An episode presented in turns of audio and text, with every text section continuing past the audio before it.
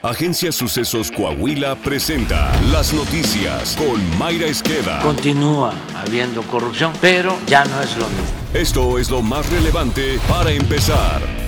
Con datos duros del INEGI se evidencia que el acuerdo de apertura contra la inflación y la carestía impulsado por el gobierno federal ha fracasado. En la primera quincena de octubre los precios de 21 de los 24 productos que contempla el llamado PASIC tuvieron incrementos desde el 1.4 hasta el 71.02%, según el Índice Nacional de Precios al Consumidor. Dicho estudio reveló que la cebolla fue el producto que más se encareció con un alza de 71.02%. La papa y la naranja se aumentaron 25.57 y 24 .93% respectivamente. El huevo continúa su tendencia al alza con un aumento de 9.5% y el precio de la tortilla de maíz se ha elevado 6.7%. En Zacatecas, las imágenes de un perro caminando con una cabeza humana en el hocico causó el terror en el municipio de Escobedo. El animal, el cual tenía sostenida la cabeza de un hombre, fue grabado por un automovilista que circulaba en la zona central del municipio ubicado a 139 kilómetros de Zacatecas capital. Autoridades confirmaron a Grupo Reforma que esa misma cabeza fue tirada en un cajero automático junto a dos mensajes delictivos y una mochila, pero el perro tomó la extremidad previo a la llegada de las autoridades.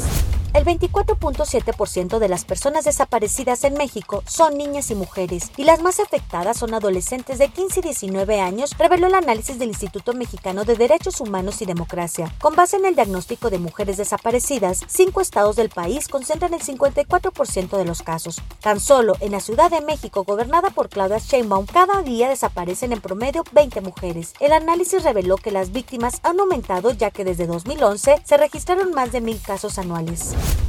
Política. El exconsejero presidente del INE antes IFE, José Wandenberg, advirtió que aprobar la reforma electoral de Morena significaría un retroceso para la democracia mexicana de 50 años. En entrevista con el periodista Joaquín López Dóriga para Radio Fórmula, el especialista en la materia expuso que desde 1977 se han realizado ocho reformas en materia electoral impulsadas por la oposición, lo que fue poco a poco corrigiendo el mecanismo democrático del país y todo ello, dijo, se destruiría. Y se estaría destruyendo no para mejor, sino para crear una autoridad electoral de carácter faccioso. Imagínense que los siete nuevos consejeros salieran de la propuesta del presidente de la República. Pues serían gente que tendrían el sello de estar alineados a alguna posición política.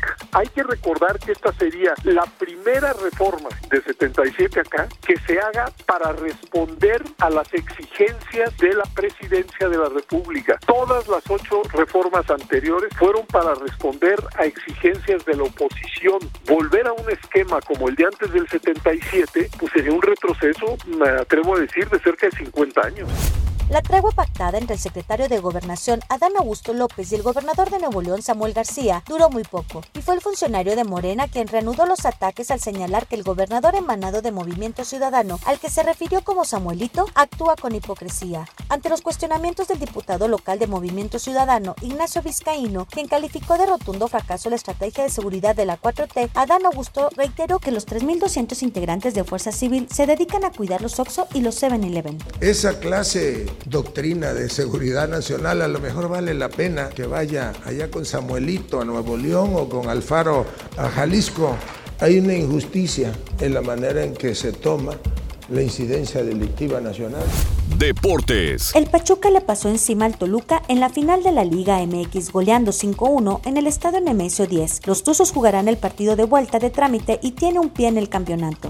Coahuila. En gira de trabajo por el pueblo mágico de Parras de la Fuente, el gobernador Miguel Ángel Riquelme Solís entregó beneficios a sus habitantes por el orden de más de 9 millones de pesos. El mandatario estatal a través de la Secretaría de Vivienda y Ordenamiento Territorial suministró 3.000 micromedidores de agua al municipio, con inversión de 2.3 millones de pesos, entregó además la rehabilitación del campo de béisbol Francisco Pámanes, en donde se aplicaron 4.6 millones de pesos, y la pavimentación y obra de alumbrado de la calle Aquiles Cerdán, trabajos en los que se invirtieron 2.18 millones de pesos. Saltillo. El alcalde José María Frostro Siller llevó a cabo un recorrido de supervisión del programa Saltillo Me Gusta, en el que constató el avance que registran las acciones de embellecimiento sobre el Boulevard Fundadores. Señaló que a la fecha han concluido la limpieza de salsolve y deshierve, arreates, podas, pintura de cordón, Cuneta, delimitación de carriles y línea continua amarilla sobre el Boulevard Fundadores desde el Zarape hasta la salida Arteaga. Se terminó de pintar el puente de Loma Linda y actualmente se trabaja en el de Mirasierra para concluir la siguiente semana con el de Zaragoza.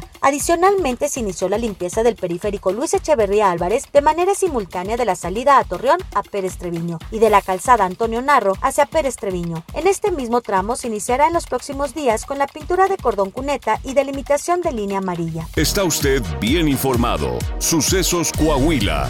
Síguenos en Spotify, Amazon Music, Apple Podcast, Google Podcast, YouTube, Facebook, Twitter e Instagram.